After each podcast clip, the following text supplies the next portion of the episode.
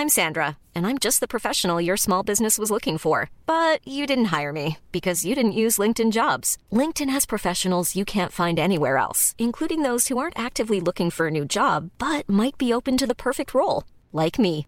In a given month, over 70% of LinkedIn users don't visit other leading job sites. So if you're not looking on LinkedIn, you'll miss out on great candidates like Sandra. Start hiring professionals like a professional. Post your free job on linkedin.com/people today. Bonjour à tous et bienvenue dans Midi News. On est ravis de vous accueillir. On est ensemble pour deux heures d'actualité jusqu'à 14h. Je vous dévoile tout de suite le sommaire de votre émission. L'Europe est-elle impuissante face à cette nouvelle vague migratoire la plus importante depuis 2015 281 000 entrées clandestines sur le continent depuis le début de l'année. Une hausse de 77% en un an. Gérald Darmanin et les ministres de l'Intérieur de l'UE se réunissent aujourd'hui à Bruxelles. On nous dit déjà qu'il n'y aura pas de décision formelle ce vendredi. Et pourtant, il y a urgence. Retour sur cette Europe passoire dès le début de cette émission avec nos invités. On parlera également de ce chaos hier soir à l'Assemblée nationale où un député a fini par craquer. Tu vas la fermer, a-t-il dit à l'un de ses collègues en forme d'invective. Une invective inacceptable sur fond d'obstruction parlementaire. Mesdames, messieurs les députés, les Français vous regardent. La tenue des débats est-elle digne de votre fonction? C'est la question qui sera posée sur ce plateau et notamment à Mathieu Lefebvre qui est avec nous, député Renaissance du Val-de-Marne. Vendredi 25 novembre, aujourd'hui c'est la journée internationale de lutte contre les violences faites aux femmes. On vous fait découvrir aujourd'hui ce témoignage glaçant celui de Morgane, une femme victime de violences. Son ex-conjoint est sorti de prison et malgré les interdictions de la justice, il la harcèle. Morgane et ses enfants vivent aujourd'hui dans la peur. On fera le point sur l'action de l'État en la matière. Mais tout d'abord, avant de commencer nos débats, c'est l'heure du journal et c'est avec vous, Simon Guillain. Bonjour. Bonjour euh, Anthony et bonjour à tous. On commence ce journal euh, avec cette marche blanche en hommage à Vanessa, l'adolescente de 14 ans, a été tuée la semaine dernière à Tonins dans le Lot-et-Garonne. Ses proches, camarades de classe et des anonymes vont se rassembler aujourd'hui à partir de 18h30. Sur place pour CNews, Antoine Estève, Jérôme Rampenou. Ce vendredi sera une soirée d'hommage à Vanessa, tuée la semaine dernière à Tonins. Des centaines d'anonymes ont décidé de participer à une marche blanche qui part de la mairie à 18h30. Je vais y être avec tous les Tonanquais. Euh, il faut, faut qu'on soit là, solidaire euh, et rassurer nos, enfants surtout, parce que bon, c'est quand même euh, quelque chose de, terrible. Je connais pas, hein, j'ai pu, j'ai des, des, enfants et des petits enfants qui sont grands, mais mais voilà, ça fait mal au cœur, quoi. Nous touche tous. moi, j'ai ma fille qui est dans le même collège que la petite. Et ben, ce jour-là, ma fille n'a pas été à l'école. Ils prennent le même chemin, on habite à côté.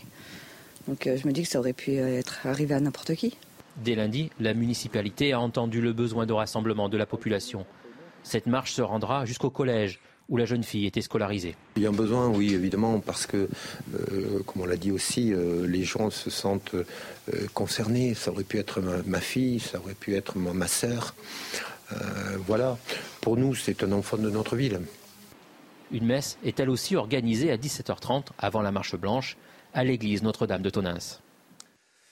Et puis, euh, face aux menaces de la mairie de Paris, les opérateurs de trottinettes électriques en libre service prennent les devants. Ils ont présenté une série de mesures pour mieux encadrer l'utilisation justement de ces trottinettes et parmi elles l'immatriculation des engins et le scan de la carte d'identité avant utilisation. Alors, euh, qu'en pensez-vous? Eh bien, nous sommes allés dans les rues de Paris. Vous posez la question. Charles Pousseau, Barbara Durand. Ce genre de comportement, bientôt plus facile à verbaliser. Dès la semaine prochaine, toutes les trottinettes électriques en libre service à Paris seront immatriculées. Les utilisateurs devront également scanner leur carte d'identité pour utiliser ce moyen de transport, deux mesures qui divisent. Il y a beaucoup d'adultes qui se comportent euh, pas, pas mieux que de mineurs, donc euh, je suis je suis pas forcément rassuré a priori. Je trouve ça bien qu'il y ait des plaques d'immatriculation sur les trottinettes parce qu'au moins, euh, si jamais il y a des choses qui sont pas faites bien, euh, on saura qui les a faites. Chaque fois qu'il y a un petit incident, euh, il y a une imprudence et l'imprudence restera imprudence. Ces nouvelles règles font partie d'une série de 11 propositions, toutes formulées par les opérateurs de ces engins qui veulent renforcer la sécurité des utilisateurs comme celle des piétons. On souhaite aujourd'hui qu'il y ait un usage responsabilisé, responsabilisant de, nos clients, des usagers qui, utilisent nos services tous les jours. et donc, si les personnes qui ne nous utilisent pas de manière responsable ne souhaitent plus nous utiliser, il n'y a pas de problème. Avec ces mesures, les trois exploitants espèrent voir leur contrat renouvelé d'ici le mois de février. La capitale compterait environ 15 000 trottinettes électriques en libre service. Et une bonne nouvelle dans ce journal, petit sursaut d'optimisme pour les Français en ce mois de novembre. Le moral des ménages s'est très légèrement amélioré. Selon l'INSEE, les Français sont plus optimistes que le mois précédent quant à leur situation financière et leur capacité à épargner. Ils pensent aussi que le niveau de vie en France va s'améliorer au cours des 12 prochains mois. Et enfin, bien sûr, un petit mot euh, de la Coupe du Monde de foot J-1 avant le deuxième match de l'équipe de France euh, qui affronte demain le Danemark. Un match accessible sur MyCanal dès 17h. Et notre journaliste sportif, Saïd El Abadi, est avec nous pour parler de ce match euh, justement. Bonjour Saïd. Comment vont nos Bleus à la veille de ce match Quelles sont les dernières informations dont vous disposez? Dites-nous tout, Saïd. Tout va bien pour les Bleus sous le ciel bleu de Doha au Qatar. Les Bleus se préparent justement pour leur deuxième match dans cette compétition. Et après leur victoire contre l'Australie, ils espèrent enchaîner contre le Danemark. Un, succès permettrait à ces Bleus de se qualifier pour les huitièmes de finale. Et mieux encore, car en cas de match nul entre l'Australie et la Tunisie dans le même temps, les Bleus finiraient donc qualifiés et seraient aussi premiers de leur groupe dans, dans ce mondial, ce qui serait une très bonne chose avant le dernier match de poule contre la Tunisie.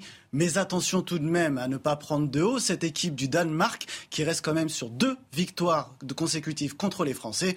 D'ailleurs, en conférence de presse ce matin, Didier Deschamps l'a bien rappelé qu'il fallait être prudent cette équipe du Danemark est sous-cotée par rapport à sa valeur réelle. Elle nous a fait beaucoup de misère. Il faut qu'on inverse cette tendance demain, sans parler de revanche, a d'ailleurs lancé le sélectionneur. Rendez-vous donc demain à 17h pour les Bleus dans le très original stade 974 pardon, de Doha. Merci beaucoup Saïd pour toutes ces précisions. Euh, c'est la fin de votre journal Midi News Le Débat. C'est parti, c'est avec vous Anthony Favalier, vos invités. Simon Guillain, merci à vous. On vous retrouve tout à l'heure à 13h pour un, nouveau journal. Il est temps pour moi de vous présenter mes invités autour de cette table. Tout d'abord, Raphaël Steinville, rédacteur en chef de Valeurs Actuelles. Bonjour Anthony. Merci d'être avec nous. Euh, Naïma Mfadel, bien sûr. Essayez. Bonjour, Bonjour Naïma. Euh, Michel Taub, fondateur du site Opinion Internationale. Bonjour à vous. Qui est avec nous également. Mathieu Lefebvre, député Renaissance du Val-de-Marne. Bonjour. Merci euh, d'être avec nous. Et Gauthier Lebret du service politique de CNews. On est également avec euh, Alexandre Delval, géopolitologue spécialiste des questions migratoires. Alexandre Delval, bonjour, c'est avec vous qu'on va parler euh, de ce premier sujet qui s'impose à nous aujourd'hui. L'Europe confrontée à une vague migratoire, la plus forte depuis 2015, au total depuis le début de l'année ce sont 281 000 migrants clandestins qui ont été euh, enregistrés. Ça, c'est pour les chiffres que l'on connaît, une hausse de, 77% par rapport à la même période il y a un an. Aujourd'hui, on a les ministres de l'Intérieur des 27 qui se, qui se réunissent à, Bruxelles à la recherche d'une solution commune européenne. Euh, Alexandre Delval, on entend déjà euh, qu'aucune décision formelle n'est attendue. Aujourd'hui. L'Europe est-elle impuissante face à ces flux migratoires? On nous dit que ça fait deux ans qu'elle discute d'un pacte sur les migrations et, l'asile et qu'on n'arrivera probablement pas à se mettre d'accord d'ici 2024. Alors on n'est pas du tout d'accord, on n'arrivera pas à se mettre d'accord, et j'irai même plus loin, même si par miracle on arrivait à se mettre d'accord, le problème de fond, c'est l'Angleterre qui l'a soulevé de, la manière la plus radicale avec un peu l'Italie et la Hongrie, c'est qu'il y a aujourd'hui une sorte de jurisprudence euh, euh, qui va au-delà des lois des pays, qui, empêche toute souveraineté des pays. C'est une soi-disant jurisprudence et une soi-disant suprématie juridique qui est discutable de, tout ce que décide de manière assez idéologique la Cour européenne des droits de l'homme qui, euh, même quand un État souverain comme l'Angleterre, euh, avant même le Brexit, avait décidé euh, de faire des accords avec des pays externes pour renvoyer les migrants qui arrivent de manière illégale afin qu'ils demandent leur asile ou leur, ou leur visa dans des pays d'origine, eh bien, euh, euh, à chaque fois qu'il y a eu ce genre de décisions qui en fait ne sont pas contraires au droit international, contrairement à ce qu'on dit, c'est le droit de n'importe quel pays de dire vous n'entrez pas illégalement. Si vous voulez rentrer, vous faites une demande euh, dans, les consulats dans, vos pays. Eh bien, la, la, Cour européenne des droits de l'homme a systématiquement condamné les actions souveraines de tous les États qui, depuis des années, ont essayé de faire en sorte, un peu comme l'Australie, qui elle n'est pas soumise à la Cour européenne des droits de l'homme, l'Australie a, a réussi de manière, en limitant énormément les morts, ou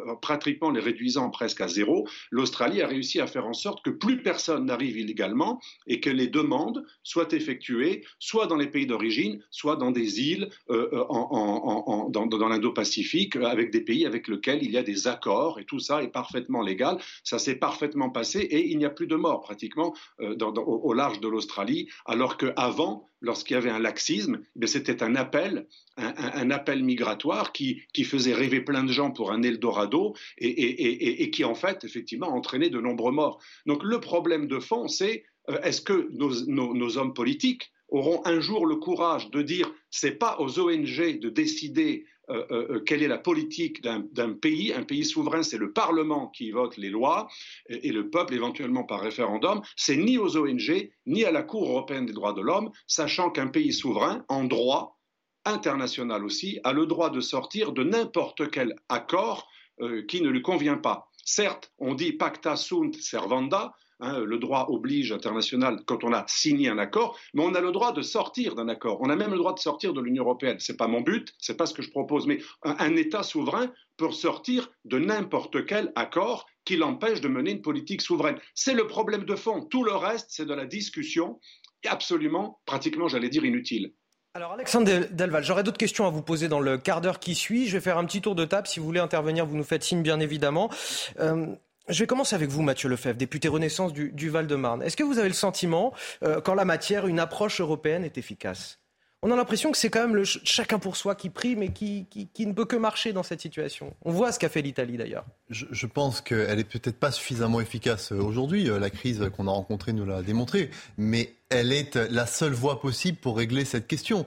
Euh, si on pense que nous, tout seuls, la France, on va pouvoir résoudre la question migratoire, alors que vous l'avez dit, il y a des tensions qui sont euh, absolument considérables, liées au réchauffement climatique, liées aux inégalités entre le Nord et le Sud, liées aux tensions géopolitiques, on se trompe lourdement. C'est juste une réponse européenne qui permettra de le résoudre. D'accord, mais là, la réponse européenne qu'on nous propose pour le, pacte euh, migration et asile, on nous dit probablement pas avant les élections européennes de 2024. Or, on voit les flux de migrants qui arrivent sur les côtes de l'Europe et ceux qui sombrent aussi en, Méditerranée. C'est un drame aussi pour ces gens-là. Euh, on, a, on a le temps d'attendre 2024 là? Le ministre de l'Intérieur, après le drame de Calais, il a œuvré pour qu'il y ait une réponse européenne à la répartition du euh, partage du euh, ce qu'on peut appeler ce fardeau euh, migratoire entre les différents pays européens.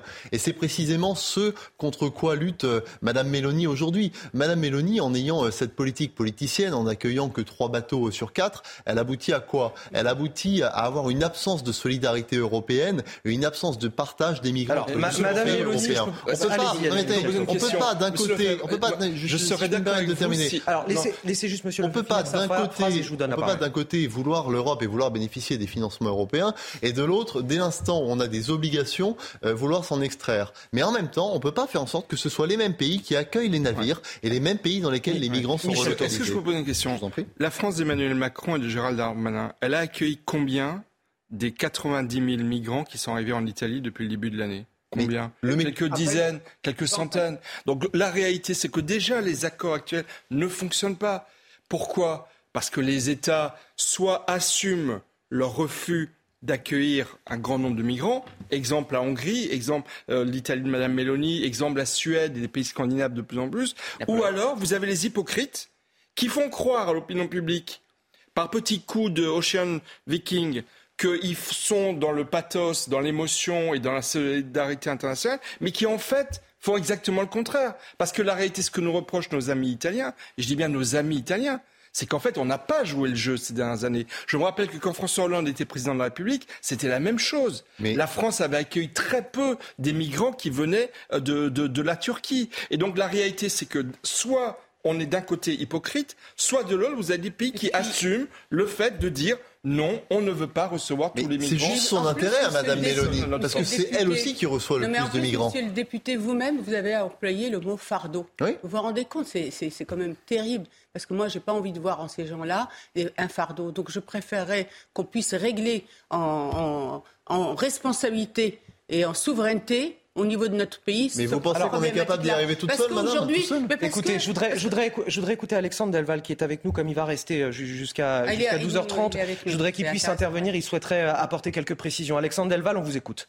Non, ce que, ce que je vois, c'est qu'en Italie, où je suis la moitié du temps, il y a une perception extrêmement négative de la France qui a totalement déstabilisé mm. l'Afrique du Nord et l'Afrique noire indirectement avec l'opération en Libye et qui donne mm. des leçons de morale après avoir fait l'équivalent euh, libyen de ce que les Américains ont fait en Irak. C'est quand même assez culotté. Et sur les 3500 euh, migrants euh, clandestins, parce qu'il faut quand même rappeler que c'est des clandestins et la plupart ils sont pas éligibles à l'asile, la, France en a pas accueilli plus de 100. Elle, s'était engagée mm. à en prendre 3500. Donc il y a une immense hypocrisie finalement, on dit Mélanie fait du politique politicienne, mais même les gens qui sont du Partito Democratico en Italie euh, euh, sont assez critiques vis-à-vis de cette hypocrisie française. Prenez plein de migrants, etc. Mais, nous, ça va être très exceptionnel, momentané, c'est ce qu'on a dit pour Toulon. Et, en fait, c'est vous qui payez le fardeau. Et finalement, euh, à, à 20 000, c'est toujours exactement pareil. La France ne joue pas du tout le jeu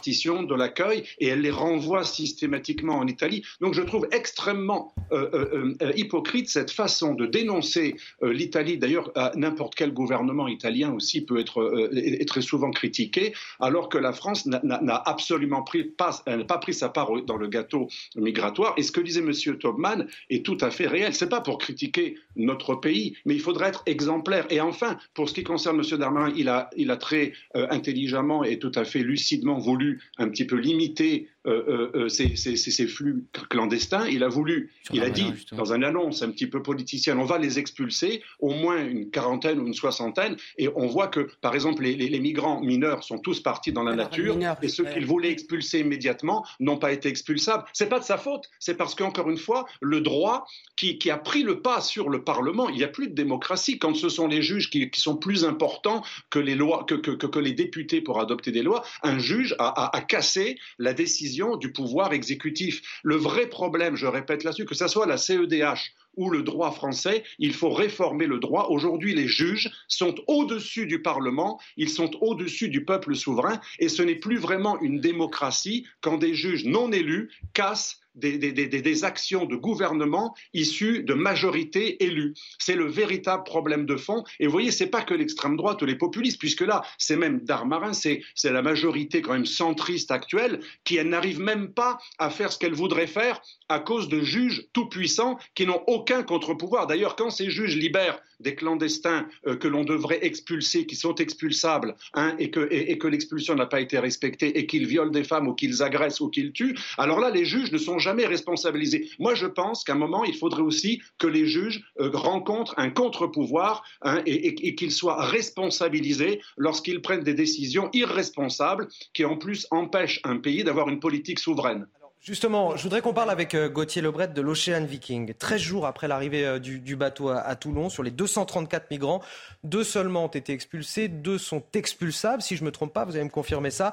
On aura donc quatre personnes au total renvoyées dans leur pays. On est bien, bien, bien loin des 44 personnes évoquées par Gérald Darmanin. Bah, vous faites le calcul. Hein. Effectivement, on va en expulser 4 sur les 44 promis euh, euh, annoncé par Gérald Darmanin. J'ai envie de vous dire qu'il avait aussi dit au journal de 20h de TF1, la veille de l'arrivée de l'Ocean Viking, que tous les migrants resteraient dans cette zone internationale qui va être donc fermée puisqu'il n'y a plus personne dans la presqu'île de, de Gien. Promesse donc euh, de Gérald Darmanin qui n'a pas non plus été tenue. Pourquoi? Parce que j'entendais effectivement Alexandre Deval parler des juges, mais là il en manquait des juges, il manquait de magistrats. C'est pour ça que ça a aussi euh, péché, puisque les, les délais n'ont pas été respectés, les délais légaux, il manquait aussi de traducteurs, donc ça en dit long sur le manque de la justice, et vous aurez noté le silence d'ailleurs assourdissant sur cette affaire d'Éric Dupont Moretti. Mais effectivement, quatre personnes vont être expulsées. Il y en a déjà deux qui ont été expulsées vers le Mali. Il y en aura deux autres. Un mot sur Bruxelles aujourd'hui où Giorgia Meloni risque de se sentir euh, bien seule, effectivement, puisque la France pourrait même demander des sanctions financières à l'encontre de Giorgia Meloni, puisqu'effectivement, il y a des dotations euh, qui euh, sont délivrées à, l'Italie en échange qu'elle accepte d'accueillir les bateaux en raison du port le plus proche, qui vous connaissez la, règle désormais qui doit accueillir le, le, bateau normalement. Effectivement, elle a quand même accueilli trois des bateaux dans leur intégralité après avoir rechigné dans un premier temps de prendre l'entièreté des équipages. Elle voulait simplement les enfants, les personnes malades. Elle va se sentir seule puisqu'elle a fait plusieurs propositions à l'Union européenne. Elle veut rendre notamment responsables les euh, pays qui donnent leur pavillon aux bateaux. L'Ocean Viking, par exemple, c'est la Norvège. Euh, euh, proposition tout de suite retoquée par la Commission européenne. Oui, parce que l'Italie estime que les euh, ONG, finalement, sont, des taxis de la mer, de, mèche avec euh, les passeurs. Mathieu Lefebvre, vous vouliez intervenir Oui, parce que vous dites qu'il y a seulement quatre personnes qui euh, vont être éloignées. En réalité, toutes les personnes qui n'ont pas vocation à rester dans notre pays seront éloignées. Bonne chance pour les retrouver. Mais Gérald Darmanin, il prend contact avec euh, l'ensemble des pays euh, de départ et toutes celles et ceux qui ont vocation à être éloignés euh, le seront. Maintenant, cette Gérald situation... Darmanin n'a pas dit que les personnes, que les migrants allaient rester dans la presqu'île de Gien. cette situation. Mais vous parliez des enfants tout à l'heure. Il y a une convention européenne. Je ne parle pas des enfants là. Je vous parle de la zone internationale dans la presqu'île de Gien. Gérald Darmanin avait dit que, tout le monde. Mais je vous en parle des enfants. Il y a une convention européenne des droits de l'homme. Moi, je veux bien que le Rassemblement national nous dise il y a la convention européenne des droits de l'homme, ça n'existe pas, on s'en exonère. Mais je suis désolé, on n'incarcère pas des enfants de manière administrative. Monsieur le député, Alors, monsieur le député, une question. Une question, monsieur le député. Gérald Darmanin, la veille de l'arrivée de l'Ocean Viking au journal de 20h de TF1, dit que les migrants qui seront placés dans la zone internationale de la presqu'île de Gien y resteront. Quelques jours plus tard, il se passe ce qu'il se passe avec la justice, manque de magistrats, manque de traducteurs, etc. Vice de, de procédure. Et, non, vice de procédure. Se sont évadés et, et, là, on ne parle pas des mineurs isolés. On parle des, on parle des, ils se sont pas évadés d'ailleurs puisqu'il y a la Convention internationale du droit de l'enfant. quand Gérald Darmanin fait une telle promesse au journal de 20h de TF1 et que ça et que c'est pas suivi des faits, quand il promet 44 expulsions et qu'il y en a que 4, vous comprenez bien que quand les Français entendent ça, forcément la parole gouvernementale est discréditée. et en plus celle du ministre de l'Intérieur, elle commence à l'être de plus en plus puisque c'est pas la première fois que ça arrive. Il y a eu différentes affaires. Je vais pas et j'ajoute que c'est corroboré par un, sondage CSA pour euh, CNews. 77 des Français estiment que le gouvernement échoue à maîtriser l'immigration en France. je veux dire une chose. Euh, le gouvernement... Alors, laissez peut-être Mathieu Lefebvre répondre et je vous donne la parole juste après. Le gouvernement, il n'était pas volontaire pour accueillir ce bateau. On l'a accueilli par esprit de responsabilité parce qu'il y avait des. Il n'avait pas accueilli l'Aquarius. Bien sûr. Ah, donc il, aurait pu, était pas il était volontaire pour accueillir ce bateau. Il l'a, il l'a fait. Non, non, il l'a fait par esprit de responsabilité parce qu'il y avait des enfants, des femmes et des hommes qui menaçaient de mourir en mer. Est-ce que euh, n'importe quel autre parti politique responsable aurait agi de la même manière? Enfin, du moins, je, je l'espère. Mais c'est pas pour autant qu'il souhaitait l'accueillir. Est-ce que ça a créé une situation euh, difficile à gérer pour les services de l'État? Évidemment, bien sûr que oui, parce qu'on n'a absolument pas l'habitude d'accueillir des bateaux de ce type. On n'a absolument pas l'habitude de faire face à ce type de situation. Mais je peux vous assurer d'une chose, il faut arrêter de jouer sur les peurs. Toutes euh, les questions de sécurité, toutes ces personnes ont été criblées. Tout a été fait pour que. Mais c'est vous qui jouez sur les peurs. On dit que tout le monde est parti, on ne sait pas où ils sont, etc. moi, je veux dire une chose. Il y en a 44 qui doivent être éloignés, il y en a 44 qui seront éloignés. Maintenant, est-ce que notre droit est adapté à ce type de situation? Il ne l'est absolument pas. Vous avez tout à fait raison. Mais c'est la raison pour laquelle on va le changer, ce droit. Pourquoi vous me dites que je joue sur les peurs Et vous jouez sur les peurs. parce que vous nous dites qu'on ne sait pas où ils sont, etc. monsieur le député, excusez-moi. C'est tellement facile. qu'on va changer le droit Alors, pas tous en même temps, s'il vous plaît. Ne détournez pas mes propos. C'est tellement facile, en fait, de jeter l'anathème et de dire vous jouez sur les peurs. Nous, on veut juste dire la réalité. Et la réalité que je vais vous dire, c'est que je vais vous dire une chose. Moi, M. Darmanin, par exemple, je trouve qu'il a une volonté. Vous voyez, donc je ne vais pas rejeter d'un revers de la main ce qu'il dit. Il a vraiment une volonté, mais je pense qu'il est bien isolé. Mais ce qui aurait été bien, c'est que M. Darmanin dise ça va être difficile parce qu'en quatre jours, c'est impossible d'étudier les dossiers des personnes. C'est impossible, monsieur. C'est impossible. Ça prend des, des, mois pour étudier les dossiers de, de demande d'asile. Donc, c'est impossible. Donc, ce qui aurait été bien, c'est d'avoir juste des propos de vérité. Ensuite, la, deuxième chose, euh, vous avez parlé des jeunes, effectivement, on ne va pas incarcérer des, enfants, bien évidemment, sauf qu'ils sont sous la responsabilité de l'ASE à partir du moment où c'est des mineurs. L'ASE, l'aide sociale à l'enfance, je précise pour nos téléspectateurs. L'aide sociale à, l'enfance, ils, ils, sont sous sa responsabilité, et ça veut dire que si ces enfants-là sont dans la nature, c'est grave, parce que s'il leur arrive quelque chose, vous pouvez avoir des ONG qui demandent des comptes au, département concerné, conseil départemental euh, concerné, ou même à l'État. Donc je vous alerte sur cette question-là. La deuxième chose que je vous avais dit, que j'ai eu l'occasion de dire cet été, vous savez, quand il y a eu ces problèmes de visa, etc., où on a décidé de baisser les visas pour certains pays. Moi, je vous le dis, certains pays jouent le jeu. Et je veux vous le citer, sachant que c'est une personne très importante qui travaille sur ces questions-là qui me l'a dit, qui m'a dit cela. Il y a des, pays qui jouent le jeu, mais on les punit parce qu'un autre pays maghrébin ne joue pas le jeu. Le Maroc joue le jeu, l'Algérie ne joue pas le jeu. Il faut le dire. Vous savez que sur les mineurs isolés, le Maroc a envoyé des magistrats, des assistantes sociales pour récupérer ces enfants. Parce que ça a été un discours, vous pouvez le retrouver facilement sur Internet, du, roi qui a dit il faut récupérer ces mineurs. Vous savez ce qui s'est passé? Vous avez parlé de. Je ne sais pas qui a parlé des juges. Ça a été empêché par les ONG et les juges. Comment on peut refuser à un pays souverain de récupérer ses mineurs C'est gravissime. Et ça, j'aimerais qu'aujourd'hui, M. Darmanin se penche sur cette question. Et, ce que dit Mme Mfadel montre bien qu'il y a des solutions. C'est-à-dire qu'il y a des pays comme le Maroc qui, effectivement, euh, collaborent à cette euh, gestion des flux migratoires, d'ailleurs, notamment en matière de sécurité. Et si le Maroc n'était pas actif, la situation migratoire serait encore beaucoup plus forte. Après, on a aussi des moyens de pression euh, sur la Tunisie, qui est un pays ami, partenaire, qui vient d'accueillir le sommet de, de la francophonie. Et là aussi, je crois qu'en fait, Gérald Darmanin, il utilise un peu trop la méthode Coué c'est vrai que, comme vous le disiez, il est seul, il est trop seul dans la Macronie, et surtout, il s'avance beaucoup trop vite. Il commence déjà à nous dire, parce que vous avez commencé à le suggérer, monsieur Attention, Michel, vous avez joué sur les peurs. Non, pas du tout. Mais il commence à nous dire. Attention, attention, attention. Il, commence à nous dire. Allez, pas de sarcasme sur les peurs. C'est factuel. C'est factuel. S'il vous plaît, Gérald Darmanin commence à nous dire. Et on part en pub. Gérald Darmanin commence à nous dire que la future loi immigration qui, qui, qui va bientôt arriver à l'Assemblée nationale va éviter de futurs Ocean Vikings. Mais bon, franchement, on sait très bien que ce n'est pas le cas. Donc qu'il arrête de dire cela. Il l'a déjà dit. C'est totalement inexact. Parce qu'on sait très bien que ce n'est pas qu'une question de petites mesurettes, certes toutes très importantes, qui vont être mises en place, qui va permettre d'éviter de futurs oceans Allez, s'il vous plaît, on marque une courte pause. On apaise les esprits. Parler d'immigration n'est pas jouer sur les peurs. C'est nécessaire aussi. Et la preuve en est, cette réunion à Bruxelles des ministres de l'Intérieur de l'Union européenne. On va continuer à en parler juste après la pause. On a toujours Alexandre Delval qui est avec nous, géopolitologue, spécialiste des questions question migratoire. A tout de suite sur CNews. Alors, les esprits se sont-ils euh, apaisés pendant la pause? Je suis pas vraiment sûr. on va continuer quand même à discuter euh, de cette politique migratoire. Ben, c'est ce que j'essaye de rappeler tout au long de, ce débat. Je rappelle euh, qui est avec moi sur ce plateau Naïma M. Fadel, Michel Taube, Mathieu Lefebvre, député Renaissance du Val-de-Marne, Raphaël Steinville et Gauthier Lebray du service politique de CNews. Avant de poursuivre nos débats tout de suite, le rappel de l'actualité, c'est avec vous Audrey Berthaud. Bonjour. Bonjour Anthony, bonjour à tous. On débute avec euh, le Parlement qui a adopté définitivement par un vote du Sénat une rallonge anti-inflation de 2,5 milliards d'euros afin de financer euh, notamment un chèque énergie pour 12 millions de ménages. Le Sénat, dominé euh, par la droite, a donc validé ce texte.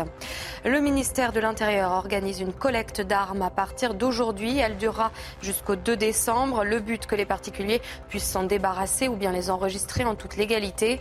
En effet, quelle que soit la manière dont un particulier a acquis une arme, un don, un héritage, un achat, celle-ci doit être déclarée dans le système d'information sur les armes. Et puis regardez ces images de la NASA, l'Ukraine plongée dans le noir. La moitié des habitants de Kiev sont toujours privés d'électricité aujourd'hui, euh, deux jours après des frappes ayant visé des infrastructures essentielles. Des millions d'Ukrainiens ont donc passé euh, la journée d'hier sans courant. Et on est toujours avec euh, Alexandre Delval en, communication, géopolitologue. Il est l'auteur de La mondialisation dangereuse avec euh, Jacques Sopelsa aux éditions euh, L'Artilleur. Alexandre Delval, on va continuer à, décrypter un petit peu tout ça avec vous sur ce plateau. 281 000 migrants clandestins depuis le début de l'année, une hausse de 77% par rapport à l'an dernier sur la, même période. Je voudrais justement qu'on regarde ensemble la carte de ces arrivées qui est publiée ce matin, notamment dans le, dans le Figaro, les différents points d'entrée euh, au sein de l'Union européenne. On voit que la plus forte hausse euh, concerne la voie des Balkans, plus de 128 000, c'est une hausse de 168% euh, La deuxième voie d'accès, c'est la Méditerranée centrale, donc depuis les côtes tunisiennes ou, libyennes, avec plus de 85 000 migrants, une hausse de 59% là aussi. Alexandre Delval, quand on voit cette carte, on a le sentiment d'une Europe passoire bah, c'est plus qu'un sentiment, c'est une réalité pour la, raison juridique que j'ai exposée tout à l'heure. Mais pour ce qui concerne les Balkans, l'augmentation est liée à quelque chose d'assez précis qui va être remédié, qui va être un petit peu remédié bientôt. La Serbie, dans une sorte aussi de, dispute avec l'Union européenne. Vous savez que sa candidature est problématique à cause de la question du Kosovo. La Serbie n'a pas été trop coopérante. Elle avait euh, euh, permis euh, à, de nombreux ressortissants, notamment du Maghreb, de venir sur son pays sans aucun visa, ce qui annule toute la politique de renforcement des contrôles aux frontières des autres pays. Et le président serbe a dit qu'il allait remédier à ce problème très bientôt. Donc la, route des Balkans, c'est aussi lié au fait qu'un des pays des Balkans euh, ne, mettait aucune restriction à l'arrivée euh, directe par avion de gens qui par la suite euh, partent dans, la nature dans, dans, tous les Balkans. Pour la route du Sud, il n'y a pas que l'Italie, il y a aussi l'Espagne. Il faut savoir qu'en Espagne, ces braves migrants que les ONG essentialisent, parce qu'il y a des gens bien partout, y compris chez les migrants, il y a des, bons, des pas bons, il y a des respectueux de la loi, d'autres non, certains sont arrivés à Ceuta en lançant de l'acide du côté, euh, de l'autre côté des barrières sur les policiers et on a vu des, centaines de personnes faire des assauts qui ont choqué le public espagnol de tous bords, hein, pas que Vox, hein, euh, parce que là, on, a des gens qui arrivent de manière violente. Euh, ce, ne sont pas que des femmes et des enfants comme des braves Ukrainiens qui fuient des guerres. La plupart, ce sont des gaillards qui arrivent souvent de manière violente sur les côtes espagnoles. Il faut savoir qu'à Lampedusa, tout le monde se fiche de ce qui se passe en Italie. À Lampedusa, cette île sicilienne, il y a deux ans, non, il y a trois ans, euh, euh, les, migrants qui étaient euh, nourris par l'Union européenne, par l'Italie, et à qui les habitants allaient apporter des gâteaux dans l'hospitalité sicilienne classique. Eh bien, ces gens n'étaient pas contents de ne pas pouvoir rejoindre des différents réseaux, souvent de, de, de marché au noir, dans d'autres pays, et non contents qu'ils étaient de rester là, alors qu'ils étaient nourris, ils avaient exigé des télévisions, etc. Eh bien, ils ont tout cassé. Personne en France n'a montré cela. On montre toujours le migrant clandestin illégal sous le jour d'une victime essentialisée, merveilleuse, parée de toutes les vertus. Or, il y a de tout. Et, ce qu'il faut dire aussi pour résumer, c'est que la plupart sont des faux demandeurs d'asile. Ils ne sont pas éligibles. À Toulon, euh, euh, on, on, a bien vu que 90% euh, ne sont pas éligibles et sont partis dans la nature. Et, vous savez que quelqu'un qui n'est pas éligible au statut de demande d'asile, de toute façon, sera à 80% jamais expulsé. Et qu'est-ce qu'il va faire? Euh, à cause de, de, problèmes sociaux tout à fait compréhensibles, eh bien, il va alimenter très souvent du marché noir et très souvent c'est pas du populisme. J'en parlais avec un des responsables des MNA, euh, euh, donc un, haut fonctionnaire. Il me disait une énorme proportion alimente non seulement des trafics, mais aussi des mm. trafics de drogue et la délinquance. C'est un fait indiscutable. Et dire que c'est uniquement les populistes qui inventent cela est une immense escroquerie. Fabrice Leggeri, le patron de Frontex, qui a été poussé à la démission par les ONG euh, sans frontiéristes, était un haut fonctionnaire français raisonnable. Eh bien, il a été diabolisé. Il a été diabolisé parce qu'il voulait donner un peu plus de pouvoir de contrôle de Frontex, qui est quand même chargé du contrôle aux frontières. C'est aberrant. On a accusé Frontex de trop vouloir contrôler les frontières. Vous voyez bien que le, vrai débat, il est dans, dans, dans ce côté ubuesque de la gestion de l'immigration. Ah, Alexandre Delval.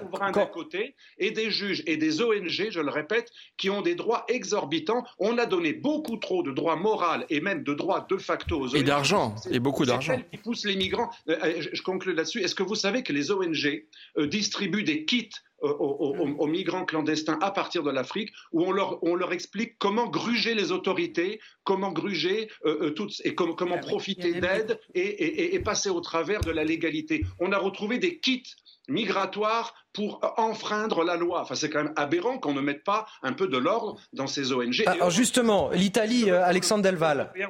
Alexandre Delval, l'Italie euh, demande que l'Europe instaure un code du sauvetage applicable par les, euh, par les ONG. Et Gauthier le disait tout à l'heure, Gauthier Lebret, que soit instaurée une responsabilité du pays où sont immatriculés les bateaux. C'est une bonne idée, ça, par exemple?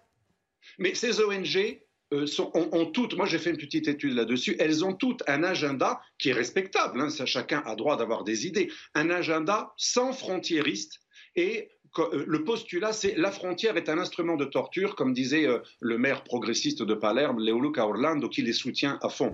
Alors, c'est leur droit d'avoir ces idées, mais ça ne correspond pas au droit ça ne correspond pas au principe de souveraineté des États. Donc il faut remettre à leur place ces ONG. Si leur rêve, c'est d'enfreindre la loi et, d'annuler même l'idée de frontière, qui est la base de la légalité de toute nation, qui est l'espace, on n'a rien trouvé de mieux en ce moment, euh, jusqu'à aujourd'hui, l'espace euh, pour, pour, assurer la sécurité des citoyens, le cadre national, eh bien il faut les remettre à leur place. Euh, leur, leur agenda est un agenda anti-loi. D'ailleurs, l'idée de désobéissance civile est très chère à ces ONG. Et donc, heureusement, le Congrès aujourd'hui euh, européen a, mis à l'ordre du jour euh, peut-être de mettre un petit peu de, réglementation, de limite à, toutes ces dispositions. Et effectivement, on promet aujourd'hui de, renforcer les patrouilles aux frontières de l'UE, on nous promet de fermer certaines voies d'accès et d'intensifier euh, la solidarité entre les États membres. Et petite nouveauté, comme vous le disiez, on veut aussi se pencher sur les méthodes de certaines ONG à la, proximité suspecte, dit-on, avec, avec les passeurs.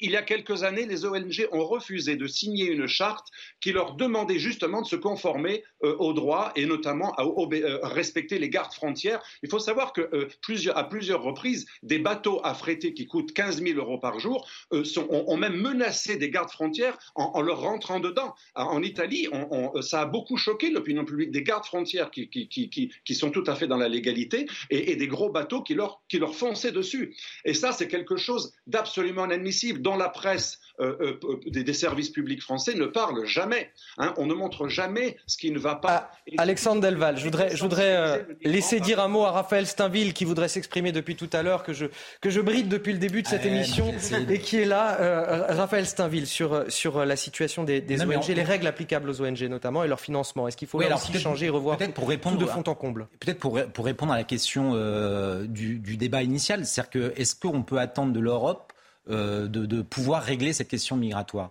Euh, et, d'une certaine manière, ça a été très bien euh, dit par Alexandre Delval, c'est-à-dire qu'au-delà même des, des, traités et des questions de droit qui se posent, on voit qu'il y a une politique euh, européenne qui aujourd'hui est impuissante à contrôler les flux parce que la, philosophie sous-jacente de l'Europe aujourd'hui est très largement sans, sans frontiériste et immigrationniste.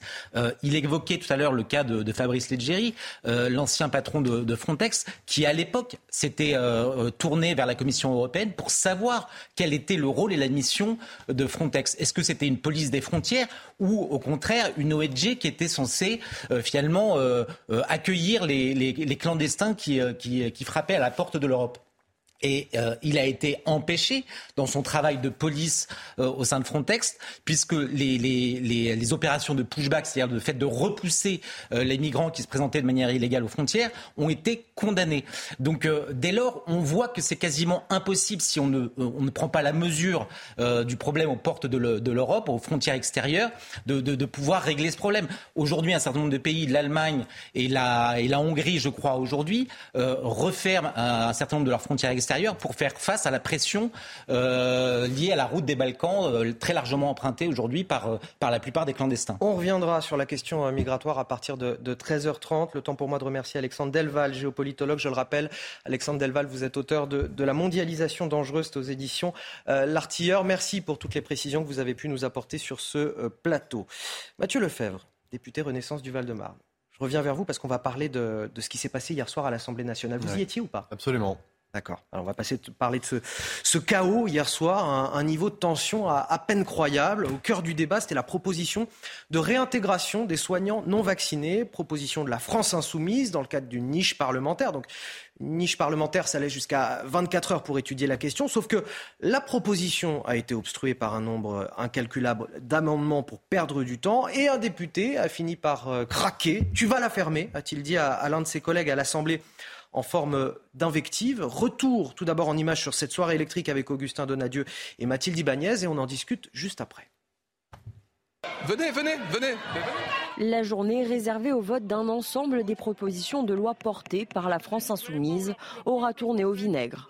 En minorité, dans l'hémicycle, les députés du camp présidentiel ont multiplié les amendements pour empêcher le vote de certains textes. Excédé, le député Liberté, indépendant Outre-mer et territoire de Guadeloupe, Olivier Servat s'emporte. Vous êtes content d'avoir pu trouver euh, une petite mesquinerie euh, obstructive pour ne pas laisser une niche aller jusqu'au bout. Tu vas la fermer. Ah non Non, c'est pas possible. Non, monsieur Serva, c'est une invective. Monsieur Serva, non. Chers collègues, chers collègues, on ne peut pas en venir aux invectives de cette manière-là. La séance est suspendue pour 5 minutes. Pas possible.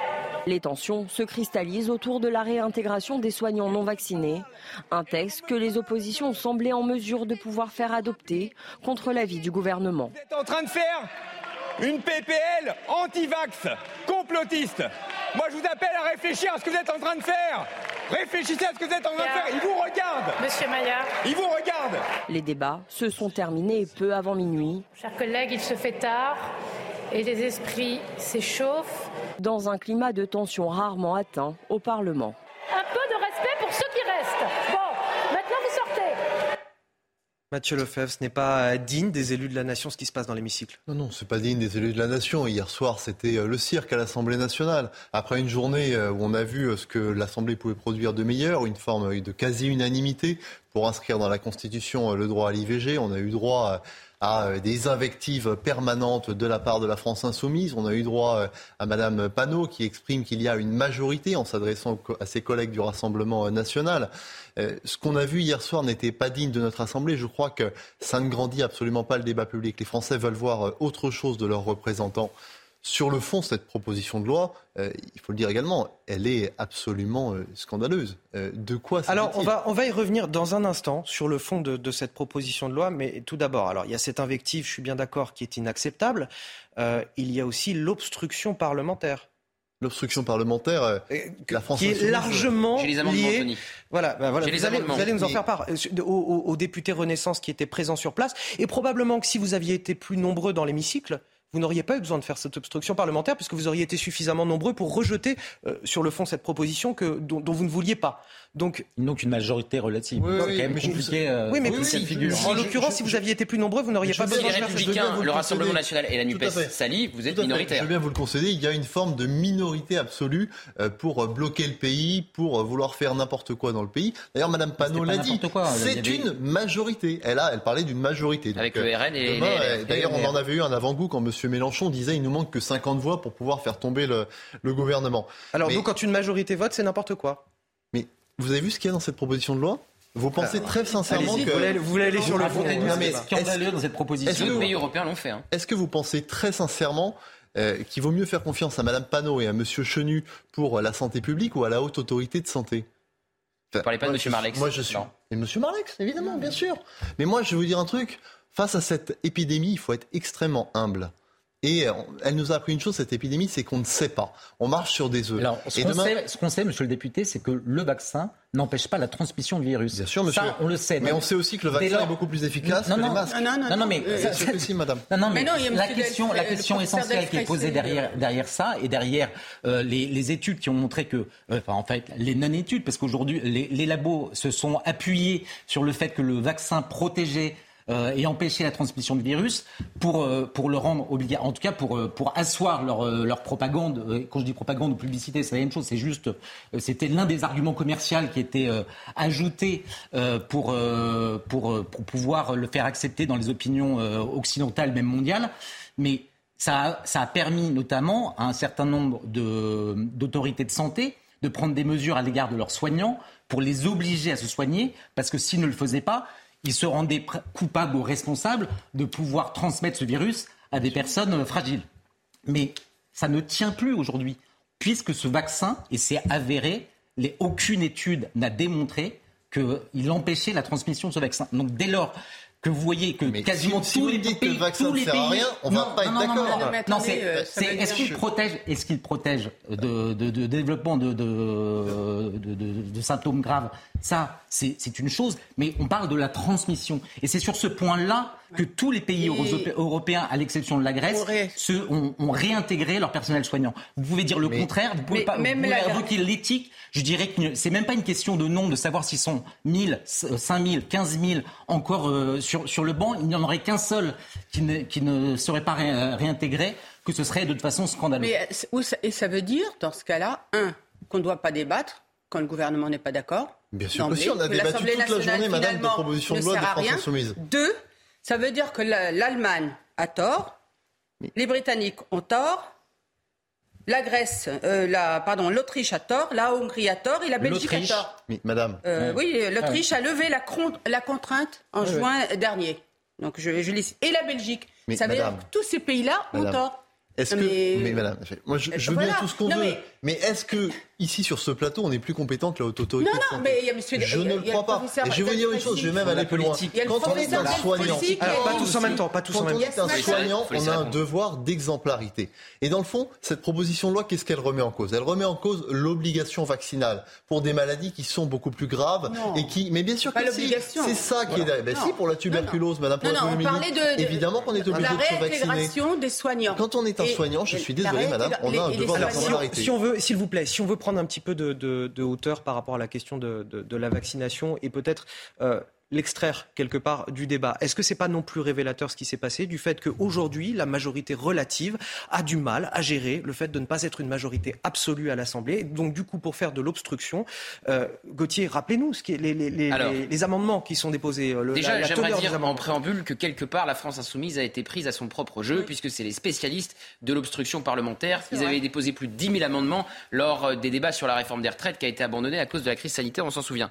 Mais donc, euh, quelque part, la majorité s'est abaissée au niveau de la France insoumise, puisqu'hier, effectivement, ils ont déposé des dizaines de sous-amendements pour empêcher que le vote ait lieu avant minuit, puisque vous le savez, à minuit, ça s'arrête et le vote n'est pas possible le lendemain. Donc, par exemple, c'était des modifications de termes. Donc, par exemple, ils ont demandé à ce que en contact avec, dans la proposition de loi, devienne au contact du, ou que en relevant devienne par qui relève. Donc, vous voyez un peu le niveau. C'était pas du tout des amendements sur le fond. C'était juste pour empêcher que le vote ait lieu avant minuit et empêcher qu'une majorité euh, de circonstances, pour le coup, du Rassemblement national des Républicains et de la NUPES, circonstances, oui et non. Se, euh, se lit, se lit contre la majorité euh, relative. Michel Taube. Moi, je voudrais dire deux choses. D'abord, une information. Il y a la Fédération nationale des infirmiers qui représente 120 000 infirmiers enfin, qui est vraiment une très grosse organisation, a maintenu son hostilité à la réintégration des, des soignants non vaccinés. C'est un fait. Donc même dans la communauté des soignants, il y, a des positions. C'est un fait. Oui, euh, mais, mais, mais c'est important. C'est important d'entendre aussi.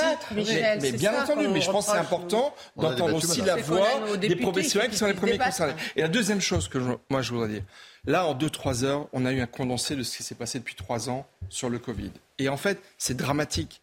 C'est dramatique. Parce que la conséquence de cette foire d'empoigne, de cette politisation, de ce cirque, de ces invectives, de ces insultes, c'est qu'en fait, la, vaccination des Français, elle va diminuer. Elle a déjà diminué. Pour la grippe. Pas que sur le Covid, sur la grippe, sur, sur les bronchiolites, sur les différentes vaccinations obligatoires, pour, même pour les mineurs. Eh il y a, il y a de plus en plus de médecins qui sont extrêmement inquiets par, le, par, par, par, la baisse de la couverture vaccinale des Français sur l'ensemble. Et ça, c'est quand même dramatique. et on est tous, vous avez raison, mais... on est tous, non, attendez, on est tous responsables de cela. Et je pense qu'on peut avoir des positions on peut avoir des positions. On peut se dire effectivement que parce que, comme vous l'avez dit, faut justement le vaccin n'empêche pas de transmettre euh, le virus, on peut il y a plutôt aussi, mais ceci dit, pas dans la, de la façon dont les politiques l'ont fait à l'Assemblée nationale. On que c'était l'argumentaire principal. C'était l'argumentaire principal qui a appuyé l'obligation vaccinale euh, pour le personnel soignant. Ça et, reste la meilleure des protections. mais, non, mais, non, mais tout le monde. On, s'en fout de ça. Ah, moi, je m'en fous pas. Mais non, mais c'est pas ça. C'est que la question, la question, c'est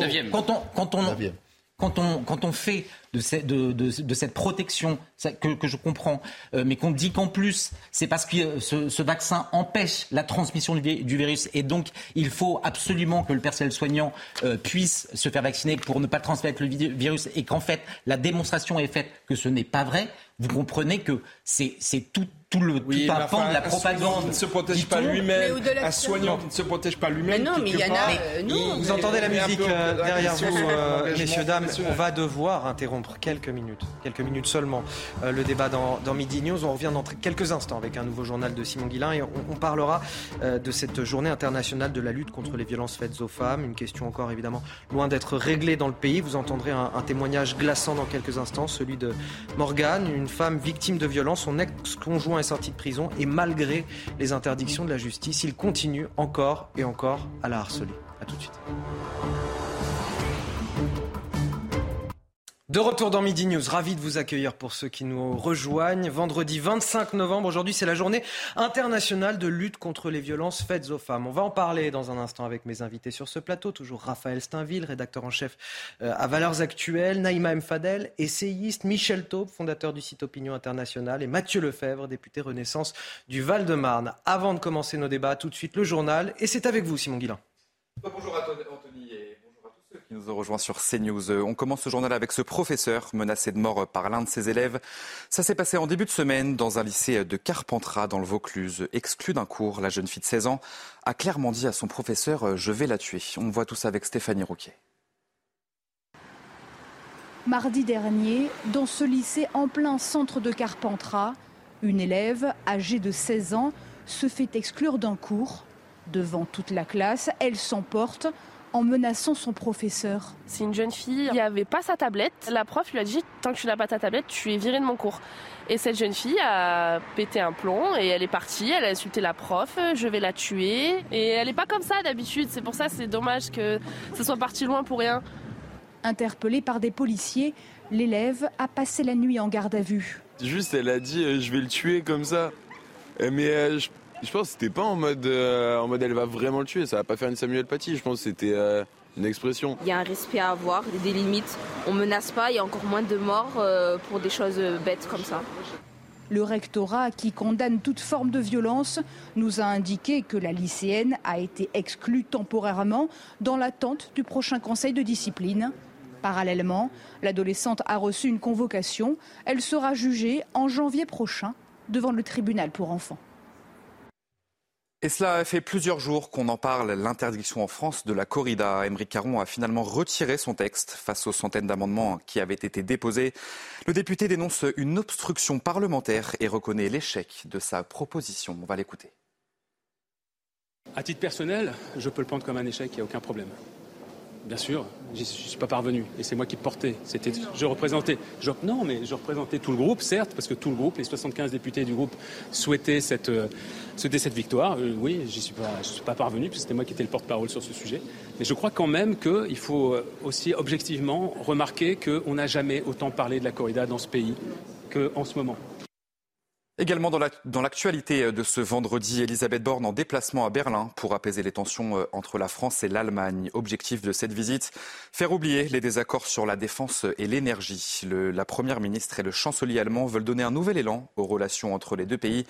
Un déplacement d'Elisabeth Borne qui intervient un mois après celui d'Emmanuel Macron. Vous ne bougez pas, tout de suite on va aller à Doha au Qatar pour parler de l'équipe de France.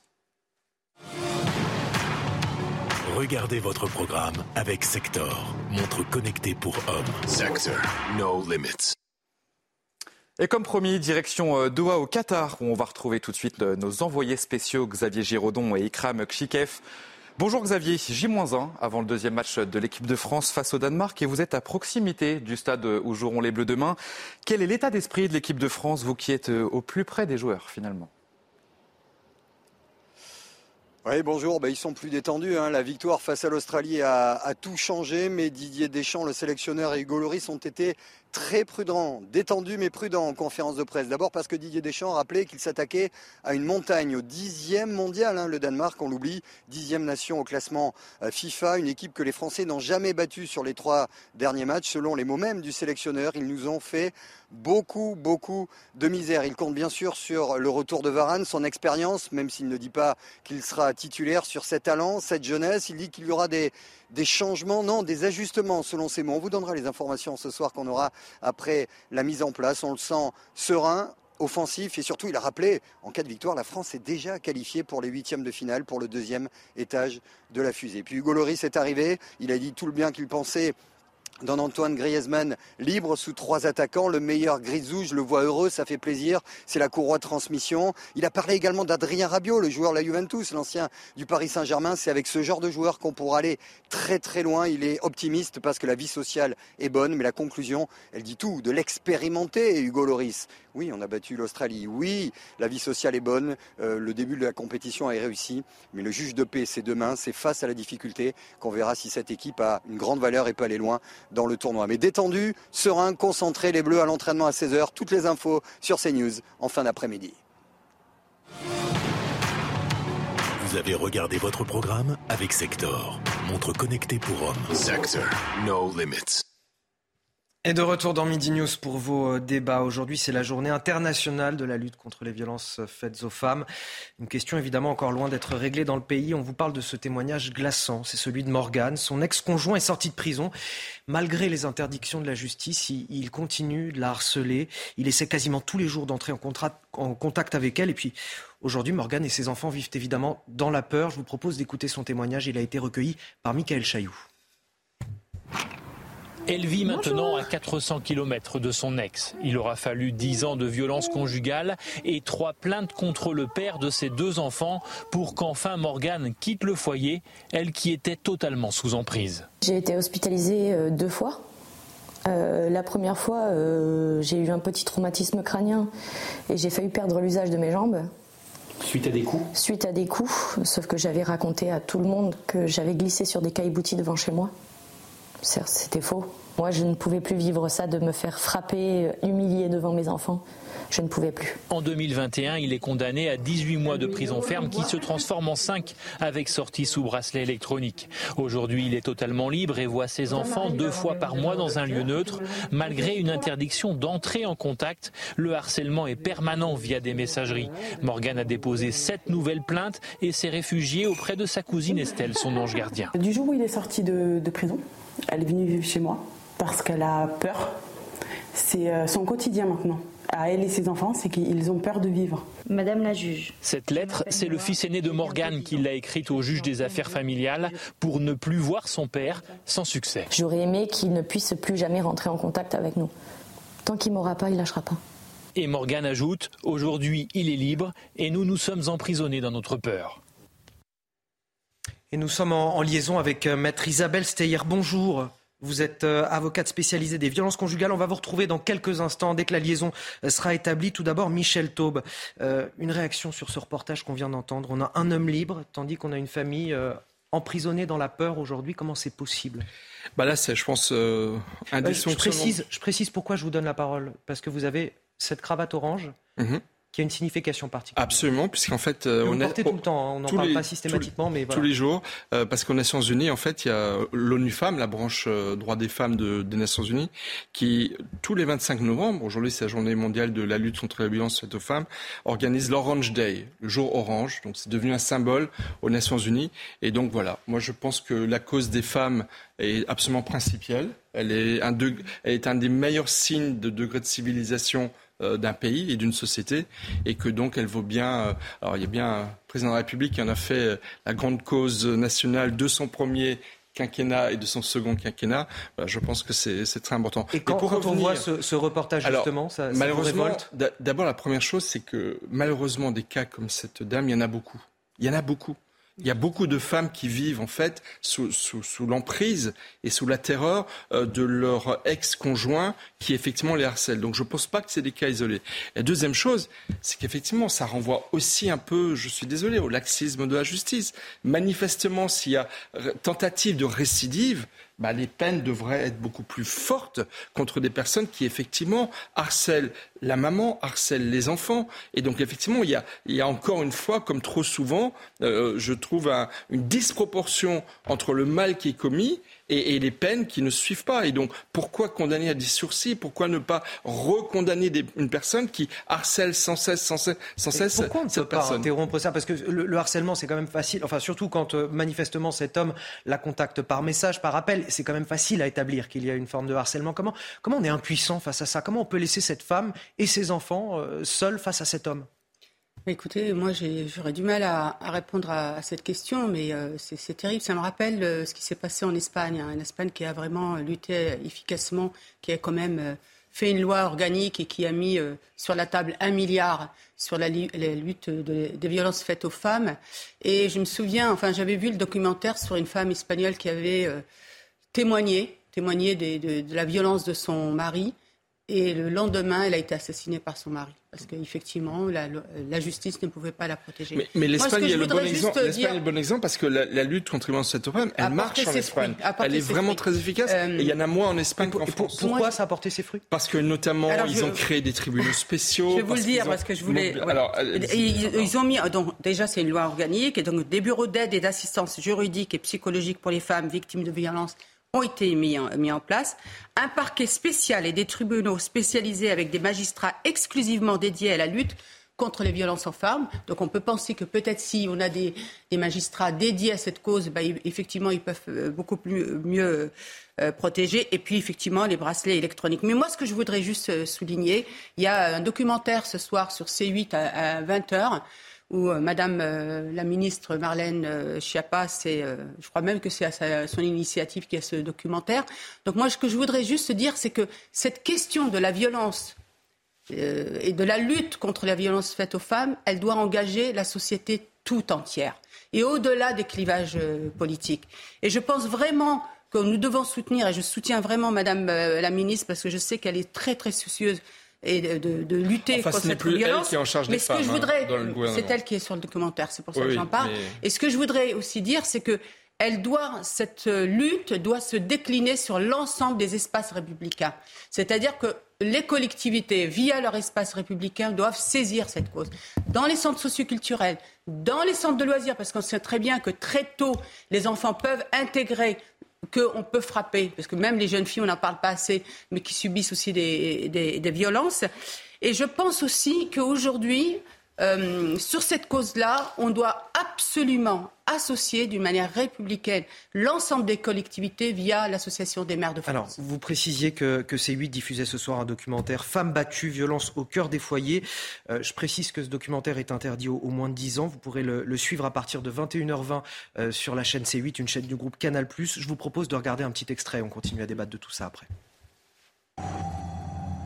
Police secours, bonsoir. Il y a mon copain, il vient de me taper dessus, il est parti, il a pris mes clés. Et là, il, vient de me niquer la cave. il sait pas quoi faire, madame. Ça fait un an, là, et ils en veulent plus, là. Pendant des années, Clémence a été littéralement tabassée. Un soir, elle a même frôlé la mort. C'est insidieux, si vous voulez, ça s'installe petit à petit. Des humiliations, des petites choses, même sur le ton de la rigolade, c'est inacceptable. Et il faut ouvrir les yeux bien avant. Voilà ce reportage que vous pourrez suivre donc sur C8 ce soir à partir de 21h20. Avant de, poursuivre notre tour de table, nous sommes avec euh, maître Isabelle Steyer. Bonjour, vous êtes euh, avocate, spécialiste des violences conjugales. Euh, maître Isabelle Steyer, je, voudrais vous faire écouter un, témoignage, celui de Morgane. On a entendu le reportage tout à l'heure. Son ex-conjoint est sorti de prison. Malgré les interdictions de la justice d'entrer en, en, contact avec elle, il, il poursuit son harcèlement. Morgane, elle vit aujourd'hui dans la peur et et je voudrais vous faire écouter cet extrait qui, brise le cœur littéralement. Euh, écoutez, on, en débat juste après. Là, il continue encore euh, à essayer euh, de m'avoir sur les mails, de couper les jeux de mes enfants, de ne pas leur rendre les affaires. Tout moyen est bon pour me faire du mal. Et il sait très bien que le seul moyen maintenant pour me faire du mal, c'est de toucher à mes enfants. J'ai peur pour moi, pour mes enfants, pour mes proches. Parce que ces genres de personnes ne s'attaquent pas qu'à une seule personne en général, ils s'attaquent à l'entourage avec. Et ça, je veux que ça s'arrête. Je me dis que tôt ou tard, il m'aura, un jour ou l'autre, euh, il aura ce qu'il voudra et je ne serai plus là pour voir ça. Mm. Maître Isabelle Steyer, voilà ce que dit cette femme. Tôt ou tard, il m'aura à la fin. Elle est presque, presque résignée à mourir quelque part. C'est insupportable d'entendre ce désespoir aujourd'hui. Oui, c'est insupportable euh, parce qu'il faut mettre en place euh, une protection euh, totale de ces femmes victimes de violences conjugales, en sachant que à partir du moment où elles demandent la séparation, elles seront autant en danger, mais différemment, de lorsqu'elles cohabitaient avec lui, et que par la suite, lorsqu'elles seront séparées, ce sont les enfants qui seront victimes de ces violences. Donc, la violence conjugale va se prolonger ben, durant toute toute la séparation et postérieurement à la séparation avec les enfants. Donc, initialement, il faut à la fois euh, protéger ces femmes et protéger les enfants. Et c'est cela qu'il faut avoir en tête, notamment par le, biais euh, d'autorités parentales euh, dévolues à ces femmes-là, des suspensions de droits de et d'hébergement et des protections par des bracelets anti-rapprochement et par des bracelets par le téléphone grave danger. Et donc utiliser tout le, le, panel de, protection que l'on est. Alors justement, on ne voit... maître, il y a quelque chose que je ne comprends pas. Je posais la question il y a un instant en, plateau. Euh, on a cet homme qui a interdiction d'entrer en contact avec son ex-conjointe, il le fait tout de même. C'est assez facile à prouver puisqu'il l'appelle, puisqu'il lui envoie des messages par mail, etc. Euh, comment se fait-il aujourd'hui que la justice ne puisse rien faire par rapport à ça, c'est-à-dire l'empêcher d'envoyer ses messages, l'empêcher d'agir et, faire en sorte que cette femme ne se sente pas aujourd'hui en danger, que sa vie euh, ne soit pas en danger. Écoutez, je, connais bien le dossier puisque c'est moi qui suis dans le reportage. Donc, euh, donc euh, la tolérance, elle est, elle, est, elle est très très large puisque lorsque je suis allée plaider pour cette femme alors qu'il y avait eu 99 sonneries de téléphone selon laquelle cet homme-là s'était rapproché d'elle.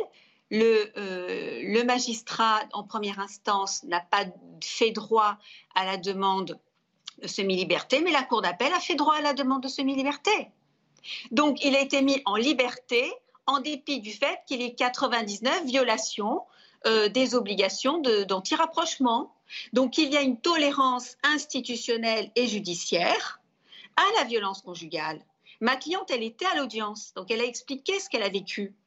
Et c'est la Cour d'appel de Paris qui a fait droit à la demande de cet homme, qui là, devant les magistrats, savait très bien s'exprimer, supplier, disait qu'il n'allait pas recommencer, alors même que lorsqu'il est ressorti, il a recommencé. Et si les magistrats ne sont pas formés et sont sensibles euh, à, ben, finalement à la capacité de séduction d'ailleurs que décrivent ces femmes-là au début de, leur relation, eh bien s'ils ne sont pas euh, prémunis contre ça, ils ne sont pas avertis de ça, et s'ils ne connaissent pas le scénario de ce qu'est la violence conjugale, eh bien ils vont aller droit dans, le mur et ils vont effectivement chaque fois euh, faire droit aux requêtes de euh, liberté de sortie, de liberté de semi-liberté, de tout ce qui permet les aménagements de peine, tous les aménagements de peine possibles. Et, euh, ça, ce, n'est pas Maître Isabelle Steyer, euh, j'ai Michel Taupe sur ce plateau qui souhaiterait vous poser une question. Oui, mais comment la Cour d'appel justifie-t-elle sa décision? Comment elle la justifie? Parce qu'en fait, face à, elle sait donc qu'il y a finalement de la récidive. il y a de la récidive. Et comment justifie-t-elle, dans ce cas-là, le maintien en liberté? C'est manque de moyens de place dans les prisons C'est quoi? C'est comment elle le justifie? Parce qu'en fait, ça n'est guère justifiable, en fait. Oui, alors il avait travaillé son dossier, puisque chaque fois qu'il y a un intervenant différent, il y a un discours différent. Hein. Donc, euh, initialement, euh, il, euh, il, voulait une mise en liberté pour pouvoir s'occuper de ses entreprises, puisqu'il a des entreprises, il a des biens. il a donc produit une saisine du tribunal de commerce disant que c'est bien et son entreprise était en difficulté. Évidemment, il est en détention et euh, il a euh, proposé un dossier comptable. Et à partir de là, on a vu que cet homme-là était, si ce n'est un notable, on va dire, ce qu'on appellerait entre guillemets un bon père de famille. Et donc, il s'est construit un nouveau dossier un dossier disant qu'il a des revenus, que finalement il sait très bien euh, conduit en détention, euh, qu'il souffre de la séparation avec son fils, qu'il menace parallèlement euh, dans, le reportage d'ailleurs, et il, a aménagé son discours. Et l'aménagement de son dossier et de son discours a fait que la Cour d'appel a fait droit à sa requête. Sans aller là du discours apparent.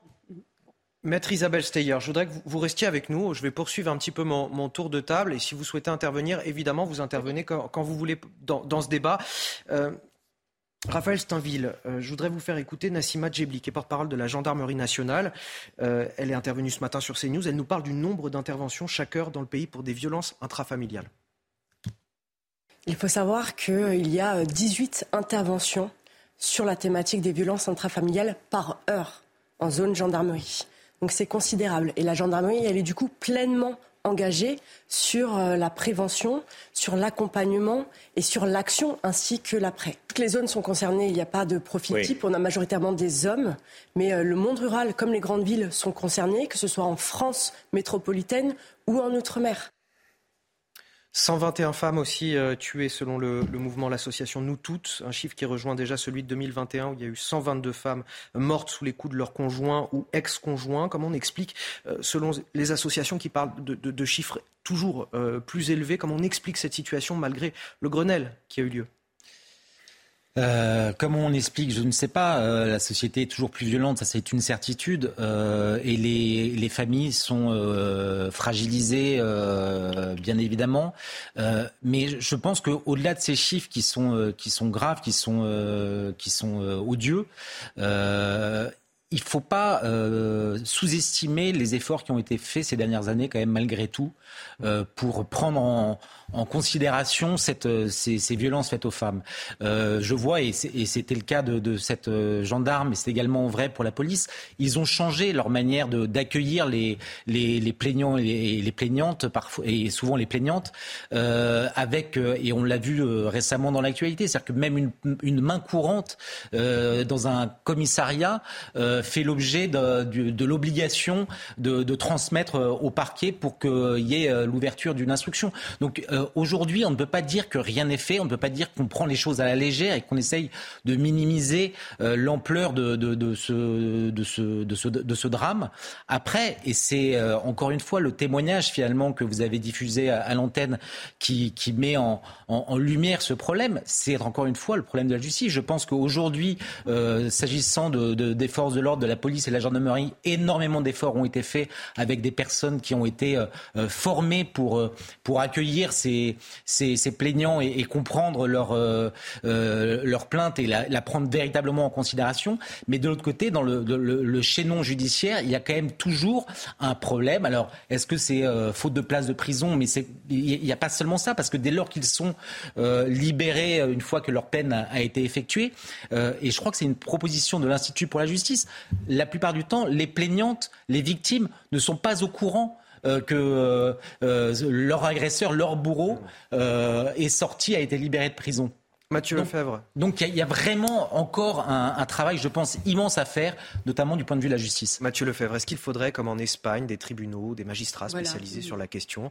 On voit que ça a fait réduire euh, mm. la violence, les violences contre les femmes, euh, voilà, d'un quart dans, le pays. Est-ce qu'il faut euh, ce, type de, de ici C'est une question qui se pose indiscutablement, mais maintenant je ne peux pas laisser dire que la justice elle est totalement laxiste par rapport à ces violences. Le garde des sceaux, il a fait euh, de, ce type de violence une priorité euh, absolue, notamment en réduisant les délais pour prendre des ordonnances de protection.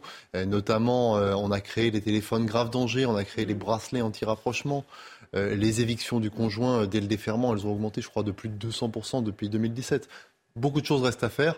C'est un sujet sur lequel il faut qu'on puisse travailler euh, euh, dans la concorde nationale. C'est un sujet qui dépasse euh, tous les clivages politiques. Je ne suis pas personnellement hostile à l'idée d'une juridiction spécialisée, mais je pense que ça nécessite un travail, une approche de longue haleine avant de, que, de pouvoir y arriver.